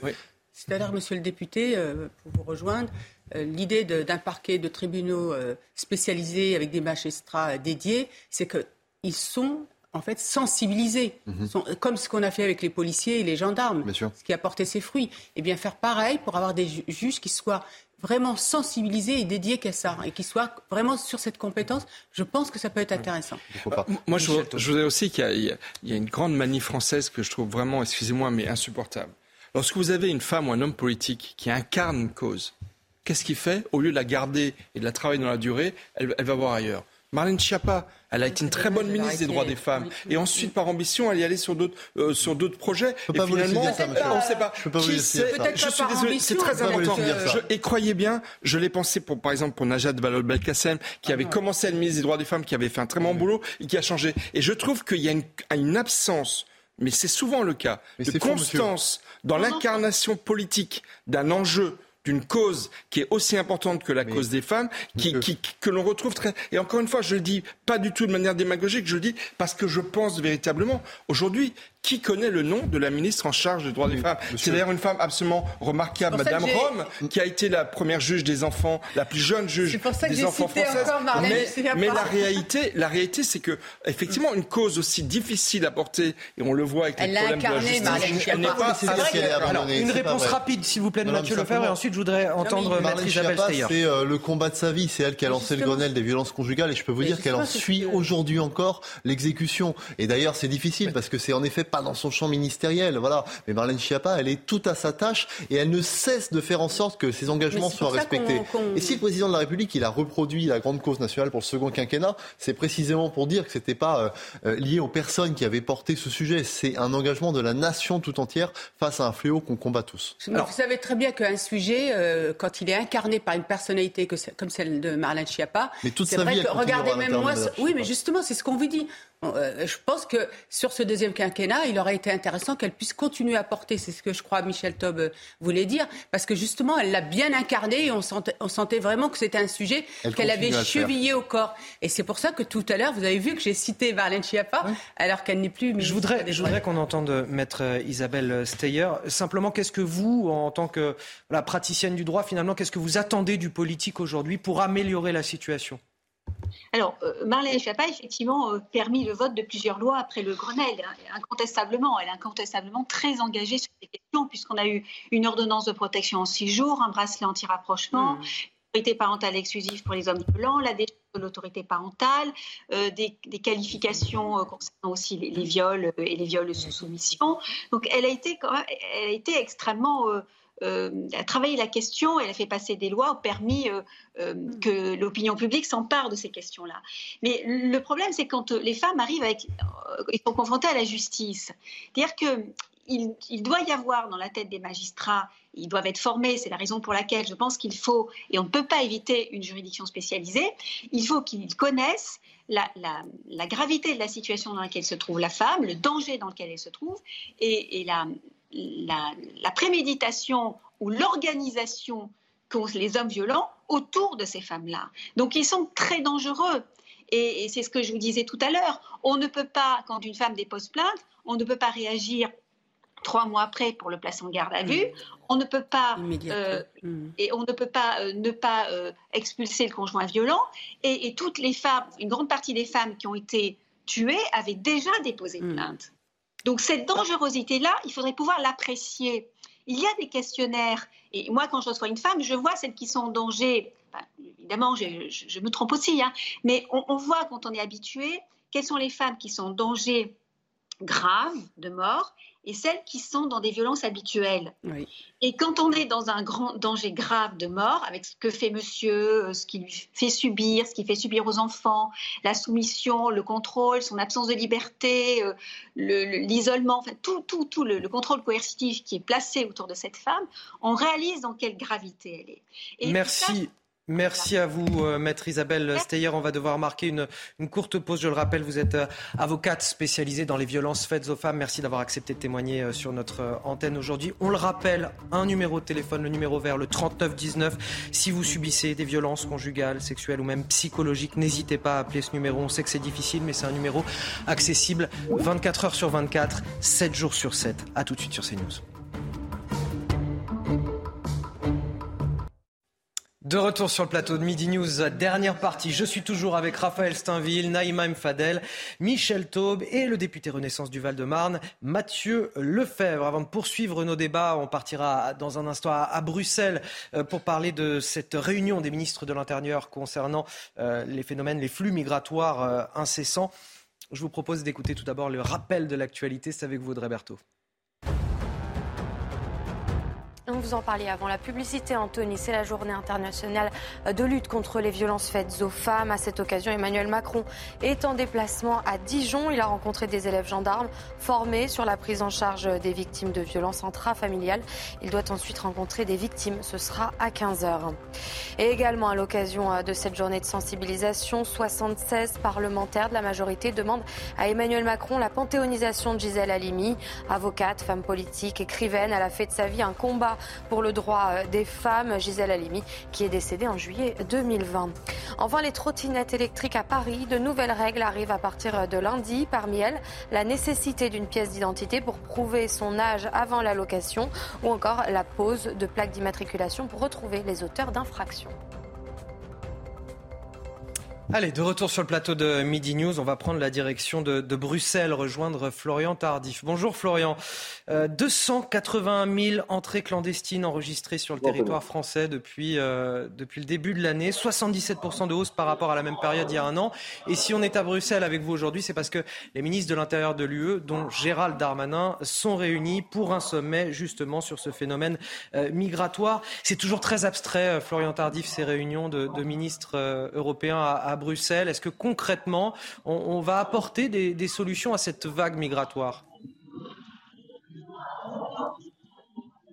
C'est ce qu'espère, en tout cas, vous l'avez compris, Gérald Darmanin, le ministre de l'Intérieur, qui va rencontrer d'ici quelques minutes maintenant ses homologues européens. La, France espère en réalité, Anthony, sortir de, cette crise ouverte avec l'Italie depuis l'accostage de, de l'Ocean Viking. Gérald Darmanin va demander tout à l'heure une mise en œuvre du pacte asile et, migration. C'est un texte que les, que les 27 espèrent adopter d'ici 2024, mais qui, il est vrai, peine à avancer. Alors concrètement, pour justement répondre concrètement à votre à votre question, il y a trois axes de travail qui vont être développés cet après-midi. Premièrement, voir comment on peut améliorer la lutte contre l'immigration clandestine en prévenant les départs, notamment dans les pays concernés tels que la Libye ou la Tunisie, augmenter les aides pour tenter d'améliorer la coopération avec ces pays. Deuxième axe de travail, accélérer et augmenter la reconduction des personnes en situation irrégulière. Vous y avez fait référence à l'instant. Le troisième est rendre les États plus solidaires entre eux. Il y a eu un principe de relocalisation des, des, migrants qui a été mis en place ces, derniers mois, sauf qu'il ne marche pas. C'est d'ailleurs ce mécanisme qui a été suspendu par Gérald Darmanin suite à ce qui s'est passé avec les Italiens. Merci Florian Tardif pour ces précisions. Florian Tardif en direct de Bruxelles vous suivez justement cette réunion des ministres de l'Intérieur. Raphaël Steinville, euh, il nous parlait à l'instant, Florian Tardif, de, de ce partenariat avec les pays tiers pour freiner justement les départs et faciliter les retours.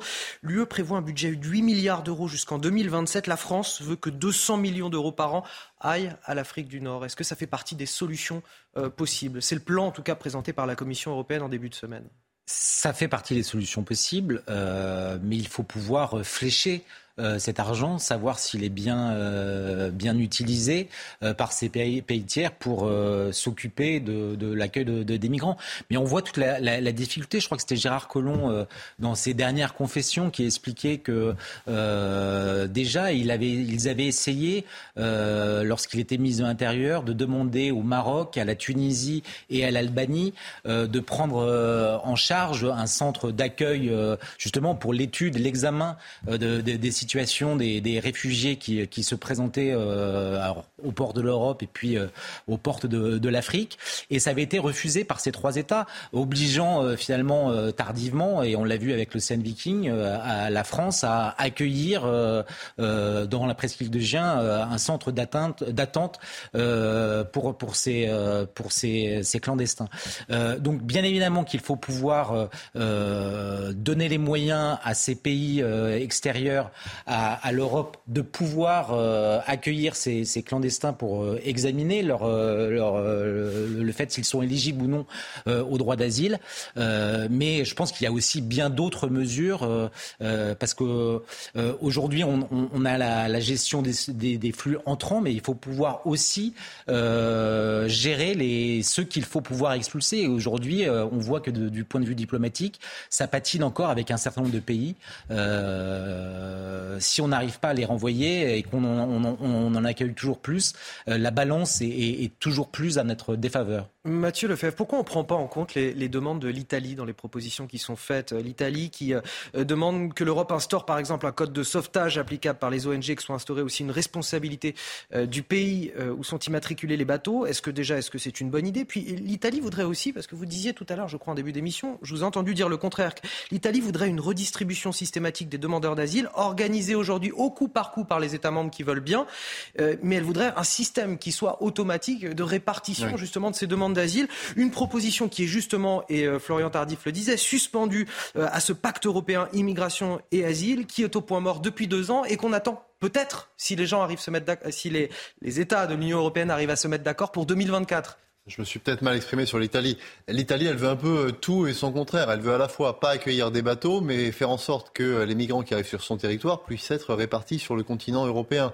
Et ce que j'essayais de dire, c'est qu'il doit y avoir une solidarité Elle veut peut-être plus des bateaux parce qu'elle a peut-être pas de mécanisme de répartition qui soit systématique mmh. et fiable. Le mécanisme de répartition, il a été mis en œuvre en juin 2021. C'est peut-être trop tard, c'est peut-être pas assez efficace, pas assez contraignant.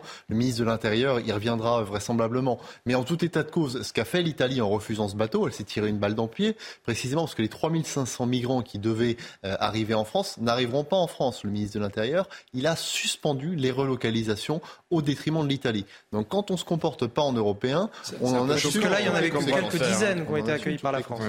Maintenant, cette réunion à Bruxelles, c'est un succès pour la diplomatie française, c'est un succès pour Gérald Darmanin, qui a demandé on cette verra, réunion. On verra l'issue de la réunion quand même. Il y, a un deuxième aspect de cette, de cette réunion, c'est l'encadrement des actions des ONG.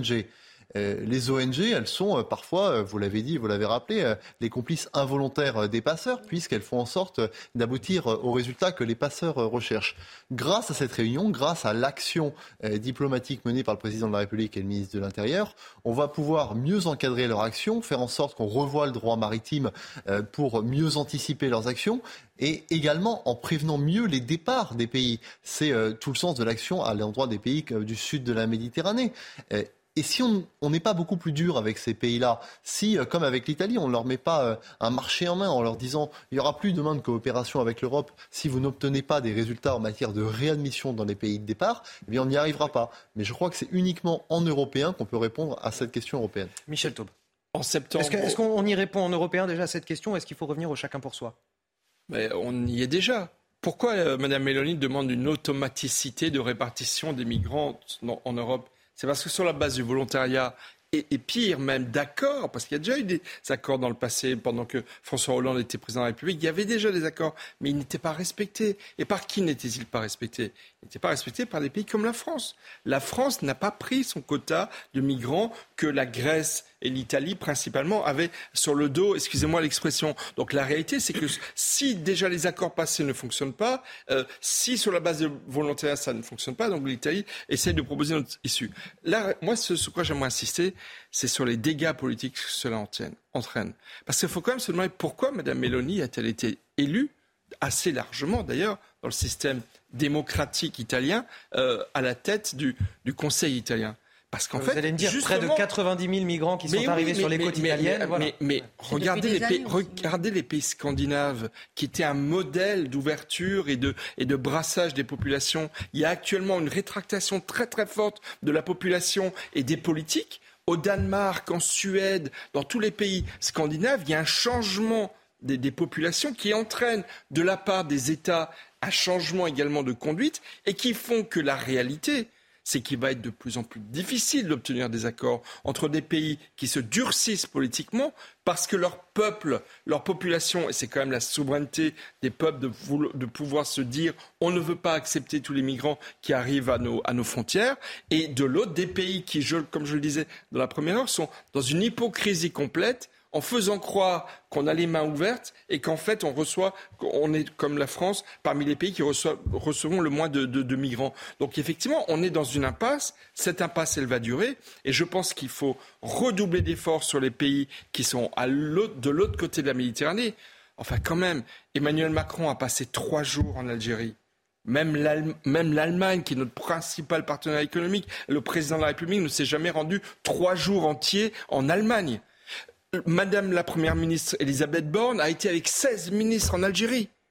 Qu'est-ce qu'on a obtenu en échange en termes de QTF, en, termes de retour en Algérie? Zéro. C'est quand même franchement, on peut. Euh, c'est même voilà, il faut attendez, parce que, alors bien Mathieu entendu, Lefebvre dit c'est pas vrai. la, politique de réduction des de, restriction des visas, elle a obtenu des résultats. Non, non, mais aujourd'hui précisément, aujourd'hui, ah bah l'Algérie ne craint malheureusement que ce soit chaque demande de laisser passer consulaire aujourd'hui, il n'y a même pas un début de réponse des services algériens. Moi, je veux bien qu'on nous dise euh, on peut pas exécuter tous les OQTF, mais mais s'il n'y a pas ce dialogue avec les pays, on n'y arrivera pas du tout. Et donc on peut pas reprocher au président président de la République de se rendre trois jours en Algérie et ensuite de ne pas obtenir de résultats parce que les Algériens, eux, ne répondent pas. Le sujet, il vient des Algériens, il ne vient pas de la part du président de la République. Sauf que la baisse des visas n'a pas eu le résultat escompté. Bien sûr que si, ah, mais je peux vous donner les chiffres des OQTF, mais on ne va pas avoir ce débat sur les chiffres des OQTF. Il n'y a pas eu autant bah, de, l'autre côté des OQTF. Les OQTF, c'est plus de 20% en 2022 par rapport à 2021. Bah, écoutez, en augmentation de les chiffres, les chiffres du ministère de l'Intérieur. Et là, il a, pour le coup, voilà, c'est le chiffre qui est donné par, euh, par Gérald Darmanin. Voilà, en tout cas, il n'y a pas eu le résultat escompté. Pire, c'est-à-dire qu'aujourd'hui, dans ces pays-là, c'est qui qui venait? C'est plutôt l'élite, c'est plutôt des, des, des, professionnels, des médecins, des ingénieurs. C'est des gens aussi qui venaient pour faire du tourisme. Maintenant, qu'est-ce qu'ils font? Ils vont en Espagne où ils ont des visas, vous savez, pour 5 ans. 5 ans, euh, voilà, ils n'ont même pas besoin de le renouveler. Où ils vont en Turquie ou en Angleterre. C'est ça la, situation dans laquelle. Alors qu'aujourd'hui, on pourrait effectivement conditionner et autrement, notamment avec les aides européennes. Pourquoi on ne pense pas mettre des centres d'accueil, notamment des pays d'où partent ces, ces embarcations qui sont récupérées après par les ONG, par exemple la Tunisie, par exemple la Libye, pourquoi on n'installerait pas là-bas des centres d'accueil pourquoi on négocierait pas avec ces pays que Frontex puisse aller dans ces eaux-là, méditerranéennes, les, eaux de ces pays-là, pour éventuellement... Oui, mais négocier, vous savez très bien que tout est une question de négociation, d'autant plus que les ONG n'hésitent pas à pénétrer dans ces, ces eaux euh, euh, qui, vous voyez, d'aller dans la souveraineté de ces pays. C'est aujourd'hui à Bruxelles, madame. C'est okay, bah on espère, hein, aujourd'hui à Bruxelles. Nous, on en mettant la pression. En mettant la vous, pression. Vous, vous, avez foi en ces négociations qui nous promettent un pacte européen à partir de 2024 Alors le pacte européen, il est en vigueur déjà depuis 2021. Il est peut-être pas assez euh, contraignant. Il y a aujourd'hui des sanctions financières si euh, vous prenez pas en charge les migrants. Peut-être qu'il faut aller vers quelque chose de plus coercitif. Mais ce pacte, il existe déjà. Mais ce dont je suis certain, c'est que si nous, tout seuls, on essaie de résoudre le problème, on va absolument pas y arriver. Et ce dont je suis également certain, c'est que ça peut pas être les mêmes pays qui, à la fois, accueillent les bateaux et euh, assument euh, la charge migratoire. Il faut absolument répartir la charge migratoire. C'est ce que fait l'Italie. Et, et, l'amoindrir. Il faut, il faut assumer de dire ça. Il faut que nous ayons moins de flux migratoires à destination de l'Union européenne. Et pour ça, il faut travailler en amont avec les pays d'accueil. Mais ça suppose une politique diplomatique d'ampleur qu'on ne peut pas faire nous-mêmes tout seuls dans notre coin. Mais pas une, une politique diplomatique qui est pour punir tout le monde parce que l'un de, de, ces euh, de, de, ce pays désigné par la diplomatie ne joue pas le jeu. C'est ça qui est grave.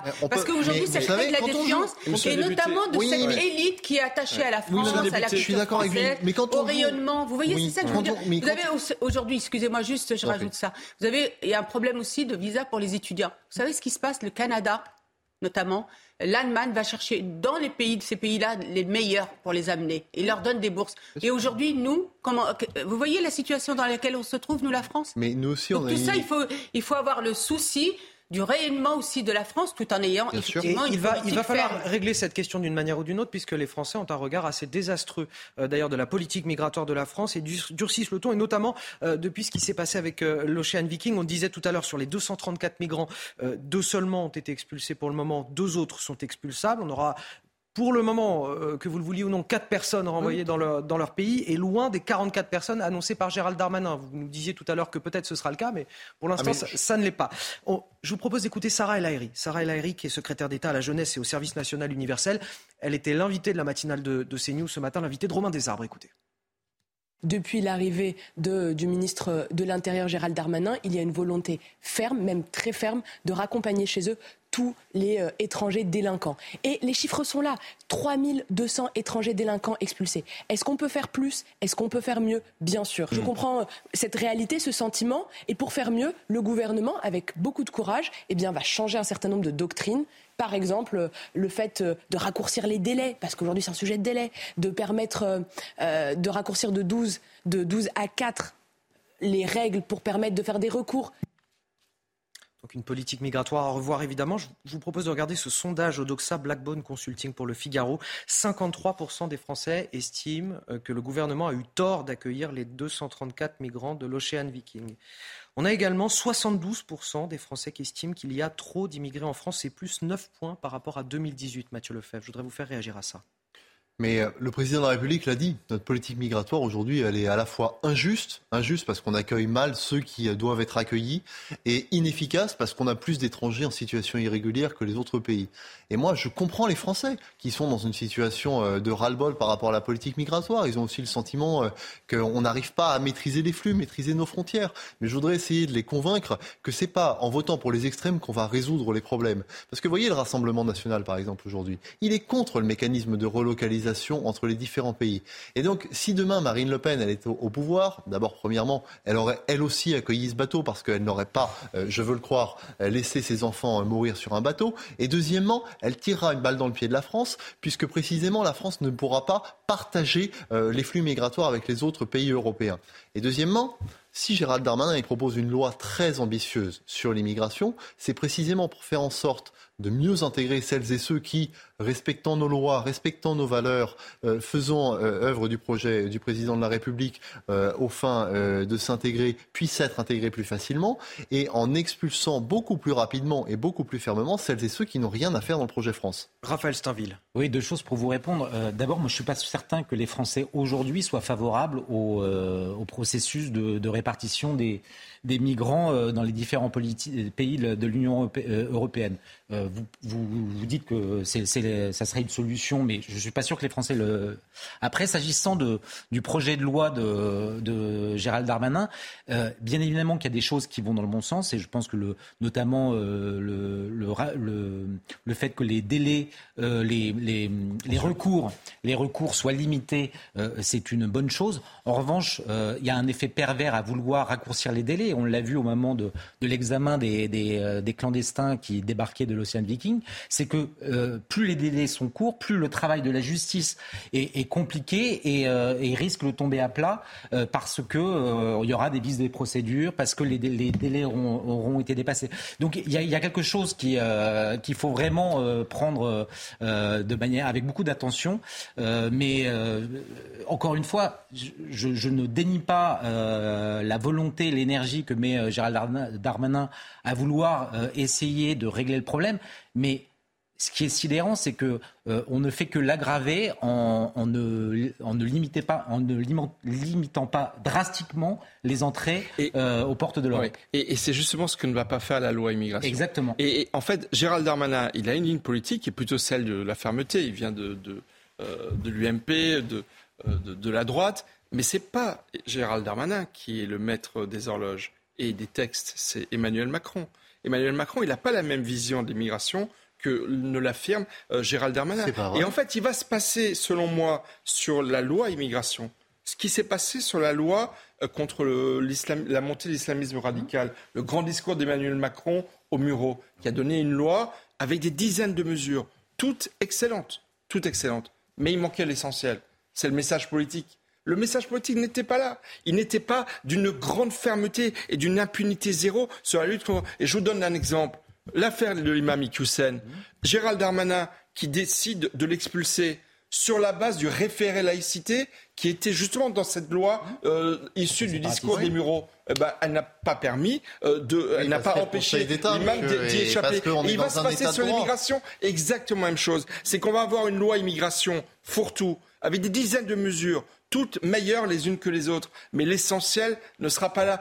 Pire que ça, c'est que le en même temps macronien, on va vouloir satisfaire la, fermeté d'un côté et en même temps l'ouverture de l'autre, font que le message essentiel, qui est de dire maintenant il faut dire stop et il faut aller dans une politique d'immigration choisie et que choisi, je crains que l'essentiel ne passe pas dans cette euh, loi-là. C'est vrai que ça pose une question, Naïma Mfadel. Est-ce qu'on a les clés en main finalement Est-ce qu'on a la souveraineté nécessaire pour dire quelle politique migratoire on veut en France, par exemple Exactement. Et c'est pour ça que je vais poser une question à Monsieur le député. Mais auparavant, je voudrais dire que quand même, on peut louer le courage et la volonté forte euh, du ministre Darmanin par rapport à la loi sur le séparatisme qu'on aurait euh, aimé voir venir voir le jour depuis très depuis voilà plus tôt. Alors, allez-y pour la question parce qu'on a peu de temps. Euh, euh, monsieur le député, c'est concernant est-ce que le, ministre Darmanin va supprimer la, la circulaire Valls qui avait supprimé le délit d'entrée et d'installation? Parce qu'à partir du moment où vous laissez les gens entrer et installer et que ce n'est pas illégal, comment voulez-vous faire pour qu'après leur dire de partir? Le ministre il s'est prononcé contre le délit de séjour irrégulier.